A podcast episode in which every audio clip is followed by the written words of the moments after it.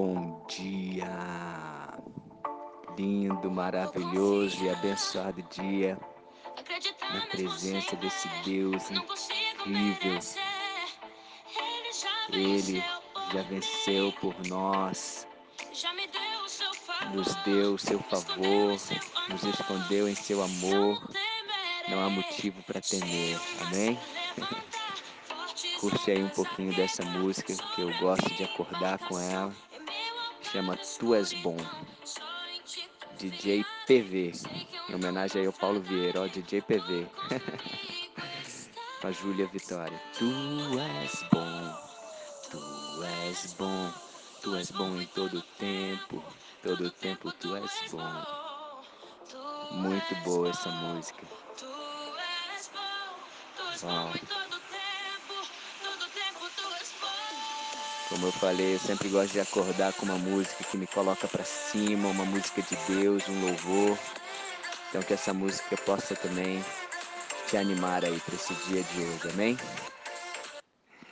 Então vamos lá, vamos continuar aqui o nosso projeto abençoado que está no coração de Deus, projeto Bíblia para iniciantes. Hoje estamos no dia 332 e ontem fechamos o capítulo 5 de Lucas, esse evangelho maravilhoso. E eu convido você, assim como no finalzinho aqui do capítulo 5 de Lucas, falando sobre o odre, o vinho novo deve ser posto em odres novos. Convido você a preparar o seu odre.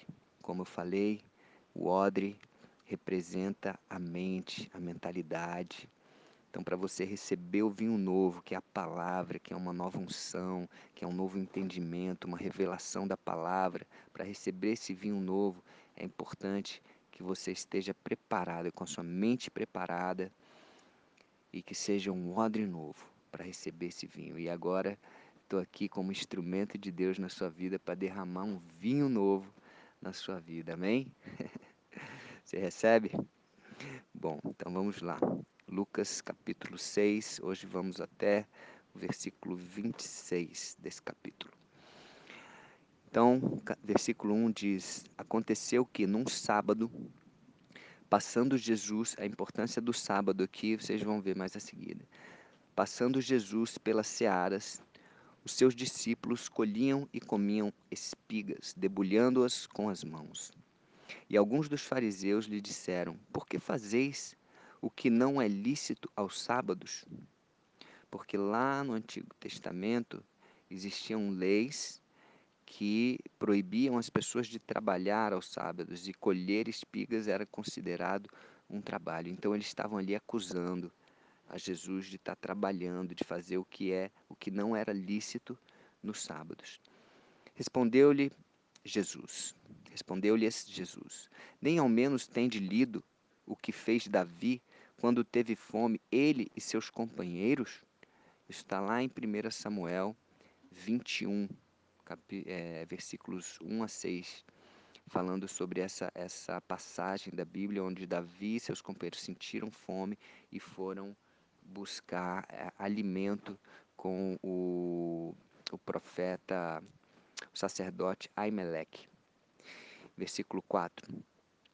Como entrou na casa de Deus, tomou e comeu os pães da proposição e os deu aos, aos que com ele estavam, pães que não, é, não lhes era lícito comer, mas exclusivamente aos sacerdotes. E acrescentou-lhes: O filho do homem é senhor do sábado.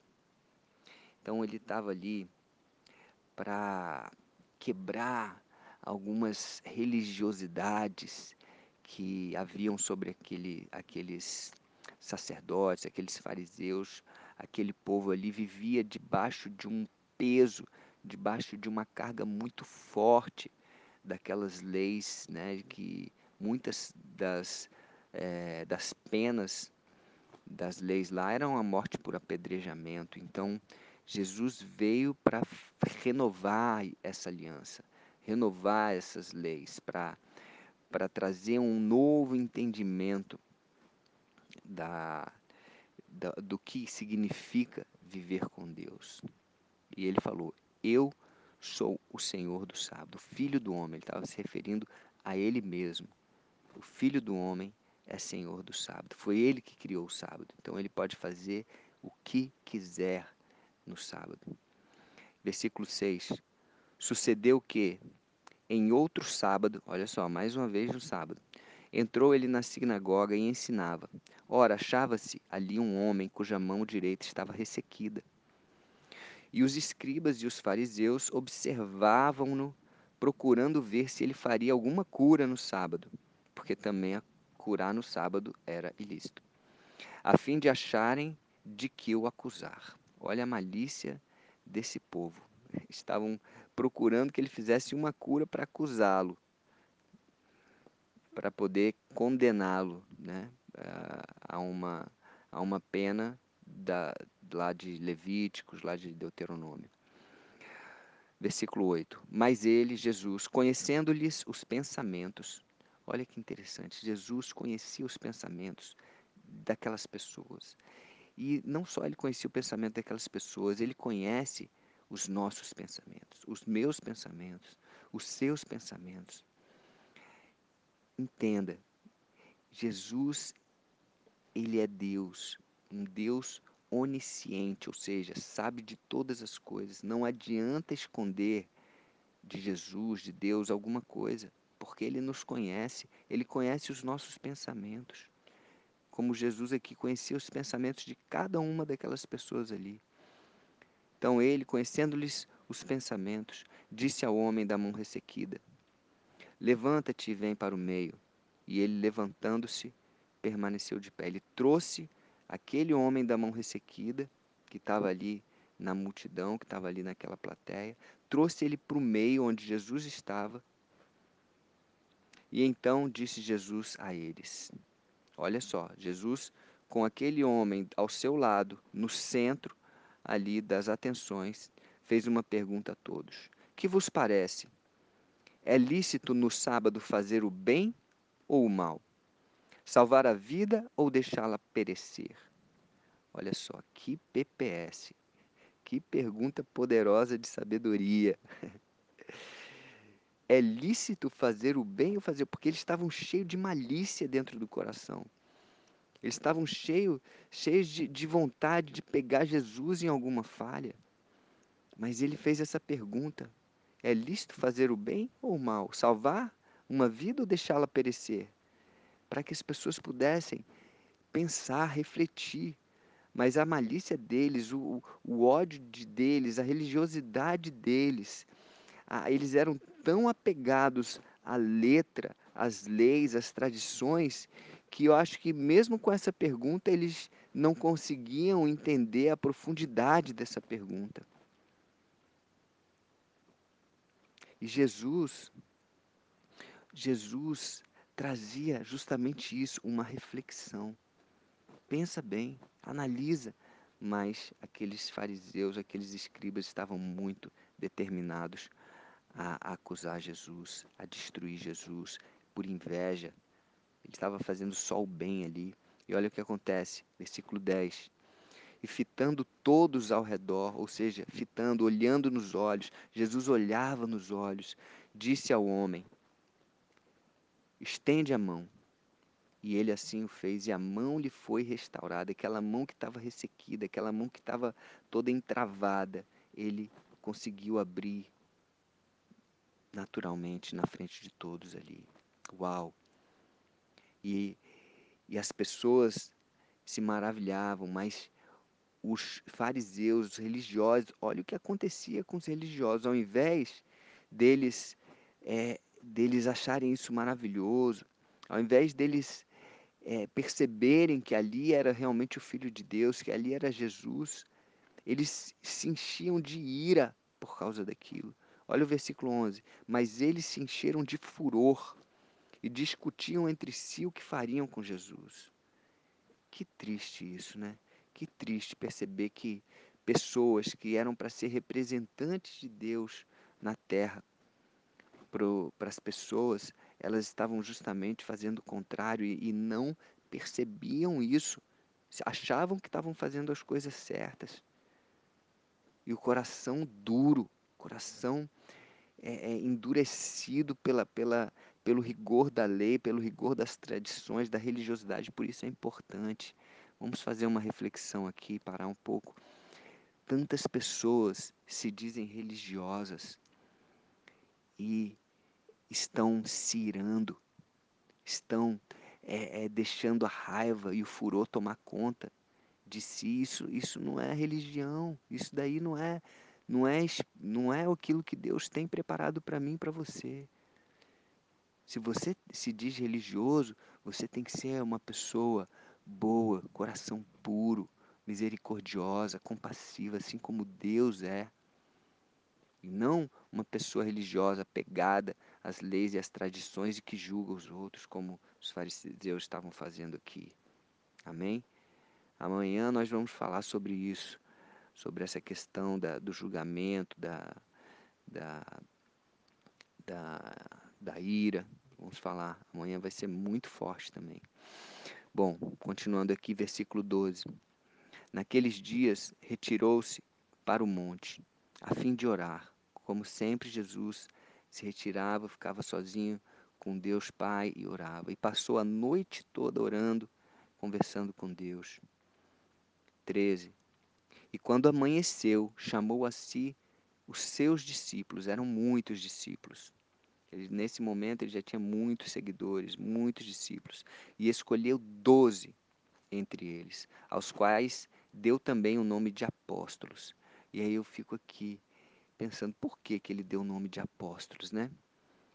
Eu, eu imagino que ele deu um nome de apóstolo, um nome diferenciado para esses discípulos, para esses doze, porque era através desses doze discípulos, por meio deles, que Jesus já tinha planejado expandir a igreja de Deus, expandir o ministério, o cristianismo, expandir é, é, as mensagens, as pregações.